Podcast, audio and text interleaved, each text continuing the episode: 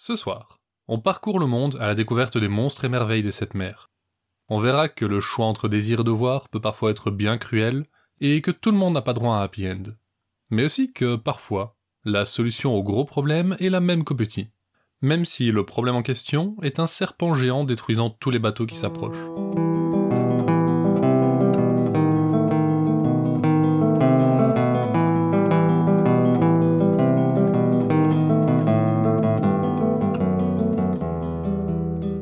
Vous écoutez Contes des Soirs Perdus, l'émission qui vous fait découvrir les contes et mythes que vous ne connaissiez pas encore et vous replonge dans ceux que vous aviez peut-être oubliés.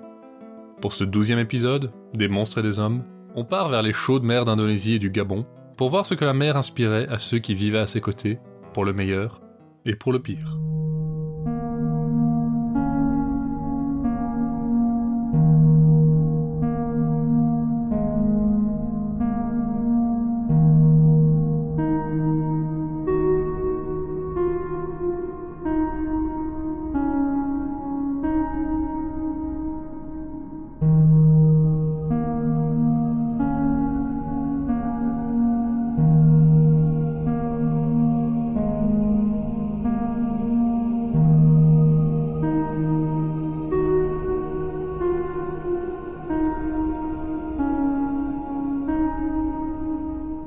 Depuis des jours, une frénésie joyeuse agitait une petite île, perdue au milieu de la mer de Java. Il faut dire que, joyeux, ses habitants l'étaient toujours. Marins et pêcheurs hors pair, jamais ils n'avaient manqué de rien sur l'île. Et on y vivait en paix, car si la beauté de ses filles était célèbre dans tout le Pacifique, la réputation de ses guerriers décourageait quiconque aurait voulu venir y troubler la paix que même les anciens disent avoir toujours connue. Alors, sous le soleil qui illuminait ce paradis, on n'entendait presque jamais un sanglot, et la tribu prospérait sous un chef bien aimé. C'était à lui qu'on devait l'actuelle frénésie, ou plutôt à son fils aîné, Begawan, qui allait se marier. Rien n'était trop beau pour les jeunes amoureux, dont les vieilles murmuraient sous les cocotiers que leur union était aussi belle que celle du soleil et de la mer le soir. Toute l'île s'attelait aux préparatifs, et le couple n'avait qu'à penser aux belles années qui les attendaient. Mais à la veille de la nouvelle lune, date à laquelle le mariage allait être célébré, la jeune fille fut prise d'un malaise qui la cloua au lit. Son front brûlait comme une braise, et chaque respiration lui était un effort insurmontable. De la nuit, Begawan ne quitta pas son chevet un instant, pendant que la moitié de l'île attendait à la porte de la hutte, et que l'autre moitié fouillait ciel et terre à la recherche d'un remède. Mais rien n'y fit. Lorsque le soleil s'éleva au-dessus de la mer, la douleur disparut du visage de la fiancée, et elle s'endormit pour ne plus s'éveiller. Le deuil qui prit les insulaires était à la hauteur de la joie qu'ils avaient eu à préparer les noces. Mais nul ne fut plus abattu que le jeune homme, qui était veuf avant même d'être marié. Des mois durant, il resta prostré chez lui, mangeant à peine, dépérissant à vue d'œil. Lui qui était un chasseur si habile, ses flèches prenaient la poussière dans un coin. Ses amis commençaient à oublier le son de sa voix, et son bateau, celui des vagues. Mais un soir, un espoir surgit dans le village. Begawan sortait de chez lui. Mieux encore, il avait sur le visage l'air déterminé qu'on lui avait toujours connu par le passé. Mais la joie fut de courte durée quand on apprit son projet. Celle que la mort lui avait prise, il irait la lui reprendre. Il partait vers le pays des âmes. Quand il annonça la nouvelle à son père, celui-ci tenta de l'en dissuader. Le pays des âmes n'était qu'une légende de vieille femme. Jamais il ne pourrait retrouver sa fiancée. Et puis on avait besoin de lui ici, L'homme se faisait vieux, il faudrait bientôt que son fils lui succède. Mais Begawan n'entendait rien. Son père argumenta, tempêta, menaça, supplia. Il ne réussit qu'à le retenir jusqu'au matin. Le bleu dormait encore. Seul le blanc colorait le monde quand il arriva sur la plage. Une hésitation le prit soudain. Dans son esprit, l'existence du pays des âmes ne faisait pas un doute. Mais où le chercher?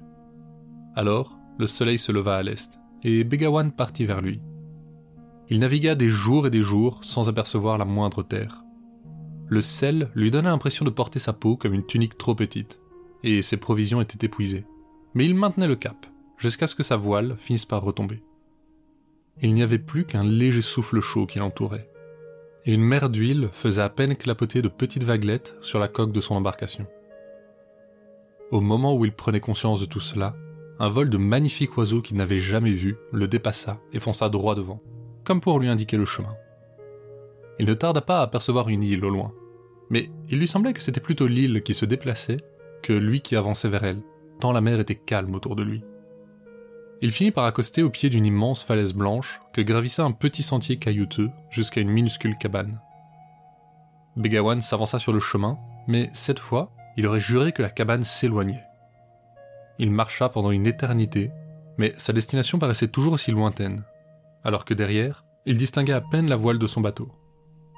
Finalement, la cabane disparut de sa vue, et Begawan s'effondra de fatigue. Sa gorge le brûlait, et un goût de fer irritait sa bouche. Bienvenue, fit alors une voix. Un vieil homme appuyé sur une canne d'or se tenait devant lui. Je sais qui tu viens chercher. Elle s'est reposée ici, et tu en feras de même. Ensuite, tu traverseras cette plaine infinie que tu vois se dérouler là-bas, jusqu'à arriver à un lac. En son centre se trouve l'île bleue, le pays des âmes. Tu pourras y retrouver celle que tu aimes, mais tu ne devras alors plus jamais porter l'oreille à un autre son que celui de son amour. Le lendemain, ou était-ce une minute ou un siècle plus tard, Begawan s'éveilla, et le vieillard était parti. Il s'élança alors à travers la plaine sans jamais dévier de sa route, et il arriva sur les rives d'un lac. Mais sans les avertissements du vieil homme, il l'aurait pris pour une mer, car à perte de vue, on ne devinait pas la moindre berge opposée. Sans navire pour le porter, il entra dans l'eau et nagea. Il nagea jusqu'à ce que ses bras le brûlent, puis jusqu'à ce qu'il ne les sente plus du tout. Il nagea jusqu'à apercevoir une jeune fille sur une plage, et à ne plus sentir son corps. Il ne nageait plus, ne respirait plus. Il n'était que sa destination. Alors seulement, il atteignit l'île bleue. Les jeunes amoureux se sourirent et marchèrent au bord de l'eau. On aurait pu dire longtemps si le temps avait encore existé. Ils marchèrent au son du vent, au son d'une chanson qui comptait leur amour, une chanson éternelle. Mais à travers le vent, une voix murmura. Begawan l'ignora d'abord, mais la voix insistait, et il finit par tendre l'oreille. La voix disait Ton père est mort, l'île a besoin de toi. Il cligna des yeux. En les rouvrant, il était seul chez lui. Le vent était muet. Alors, il sortit et alla rejoindre les siens pour les cérémonies de funérailles et de passation du pouvoir. Il savait au fond de lui que jamais il ne retrouverait l'île bleue.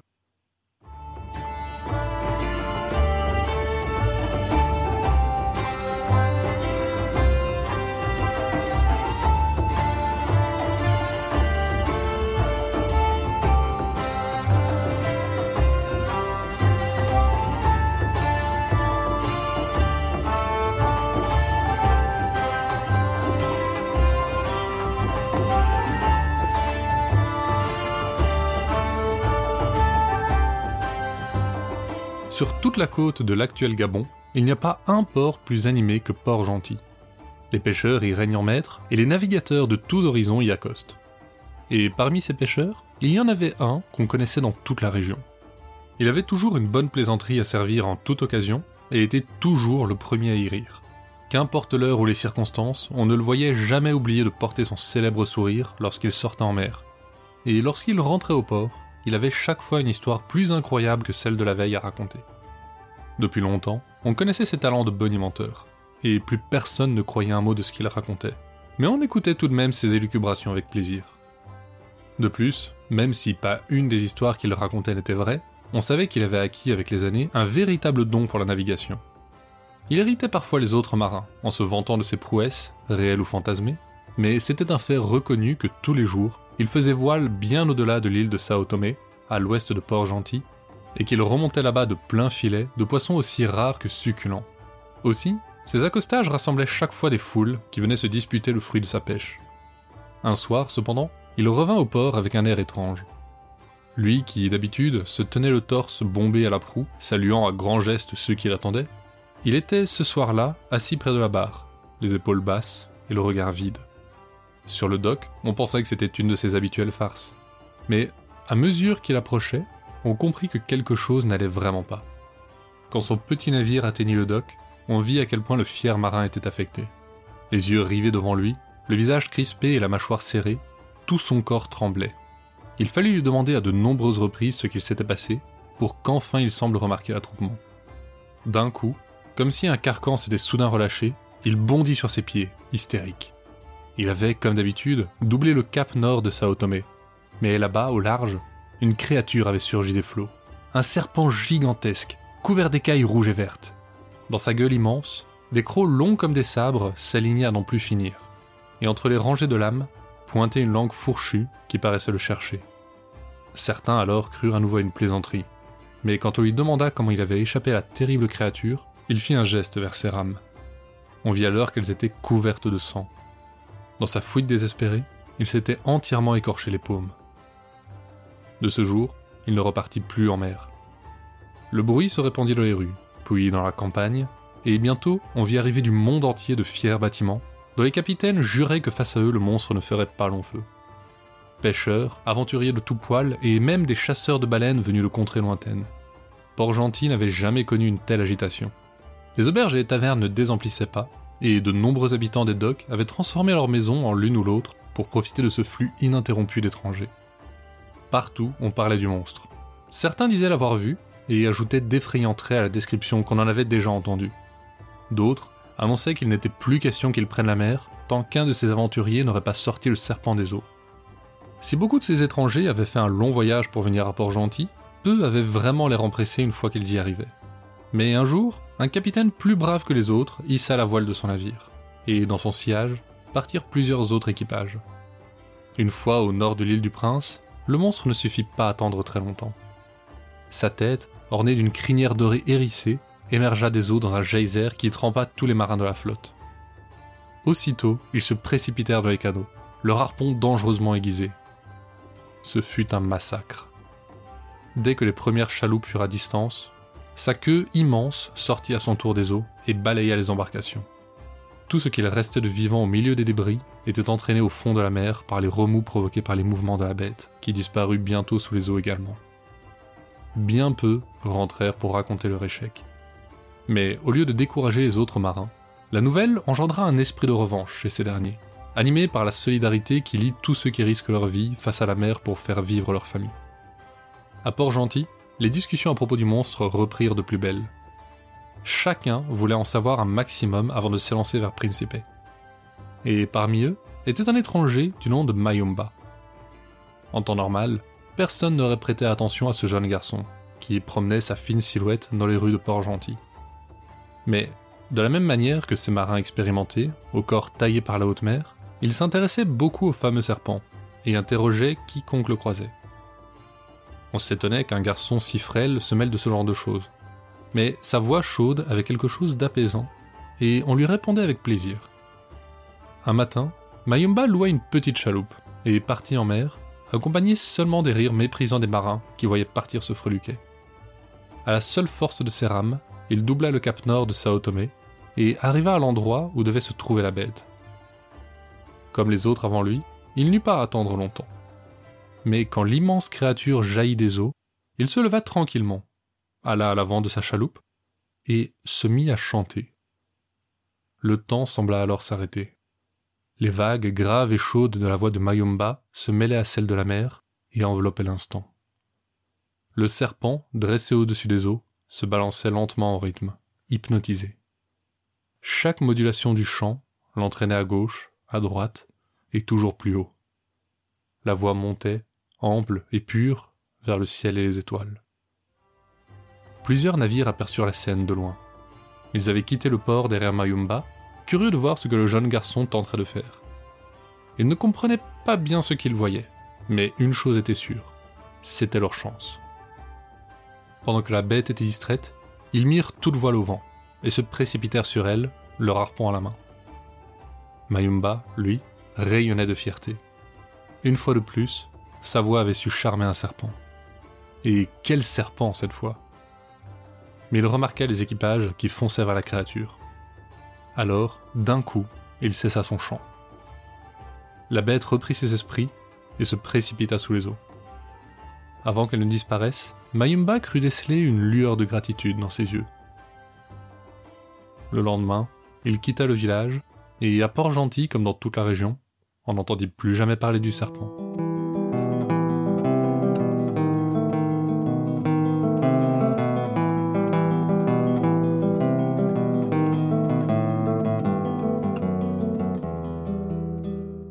Étiez enfant, est-ce que vous aussi, vous preniez soin de couvrir vos pieds avec la couverture pour ne pas que vos orteils se fassent croquer par un monstre?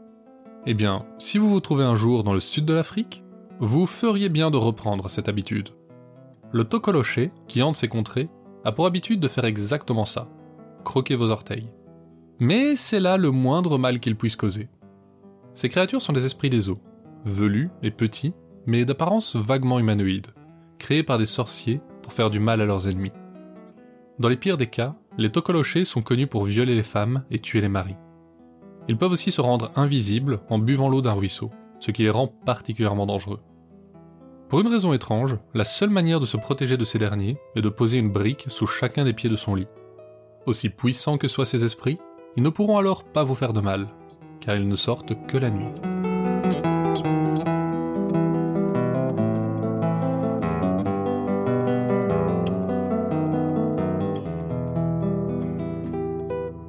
La mer a toujours eu quelque chose de fascinant.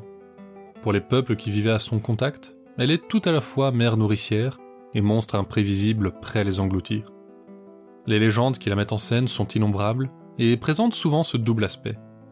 Pour celui qui sait l'amadouer, la respecter, elle est source de merveille. Mais seule sa propre perte attend celui qui pense la dominer. Beaucoup de temps a passé depuis que ces histoires ont été racontées pour la première fois. Mais même avec toutes nos technologies, la mer n'a pas vraiment changé. Et ce n'est qu'en la respectant qu'on pourra espérer vivre paisiblement à ses côtés. Le serpent mélomane est un conte du Gabon, et l'île bleue nous vient d'Indonésie. Mais les plus attentifs remarqueront sûrement de nombreux points communs avec la descente d'Orphée aux enfers. Peut-être l'une de ces deux histoires a dès le début voyagé par la mer. En tout cas, c'est tout pour ce soir. Conte des Soirs Perdus est une création de Lloyd Blake avec l'aide de Billiana Blake. Vous pouvez nous suivre sur Facebook et Instagram pour plus d'histoires sur les créatures du folklore. L'émission sort tous les jeudis sur vos plateformes de podcast, y compris Deezer et Spotify. Et si vous nous écoutez sur Podmust ou Apple Podcast, n'hésitez pas à nous laisser un avis pour qu'on puisse continuer à améliorer l'émission. La semaine prochaine, on découvrira l'épopée rwandaise de Mincy, qui réussit, avec l'aide de la foudre, à tromper le génie Kibogo et à ramener la pluie au Rwanda.